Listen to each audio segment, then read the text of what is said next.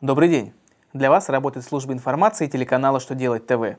В студии Александр Трифонов. И из этого выпуска вы узнаете Как подтвердить поездку в командировку на служебном автомобиле Почему предприниматель не обязан вести учет доходов и расходов исключительно кассовым методом Как накажут чиновников за неисполнение президентских указов Итак, о самом главном по порядку –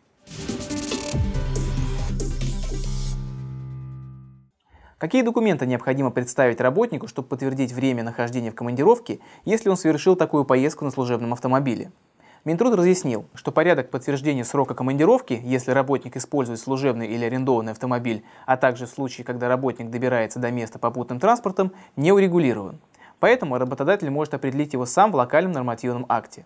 А по мнению Минфина, в случае проезда работника к месту командирования и обратно на служебном транспорте, срок пребывания работника в служебной командировке могут подтверждать любые первичные документы, которые свидетельствуют о фактическом нахождении работника в пути к месту командирования и обратно.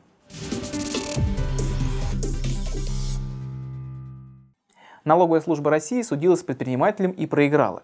Оказалось, что инспекторы незаконно требовали включить в доходы предоплату за товар именно в период получения денежных средств – они доначислили НДФЛ предпринимателю на ОСН. Бизнесмен расторг договор с покупателем и, вернув ему предоплату, не стал учитывать эту сумму в доходах. По его мнению, он имел на это право, так как расчет в тот период велся по методу начисления. Инспекторы решили, что нужно было применить кассовый метод и учесть таки предоплату в период получения средств. Но Верховный суд РФ с этим не согласился. Было решено, что предприниматель, применяющий ОСН, не обязан ограничиваться кассовым методом начисления. У них есть право выбора.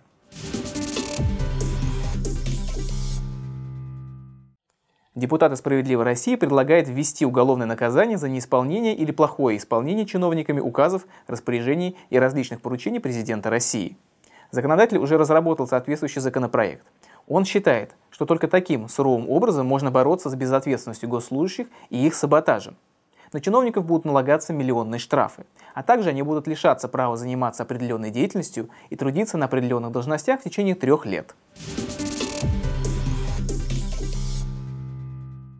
На этом у меня вся информация. Благодарю вас за внимание и до новых встреч.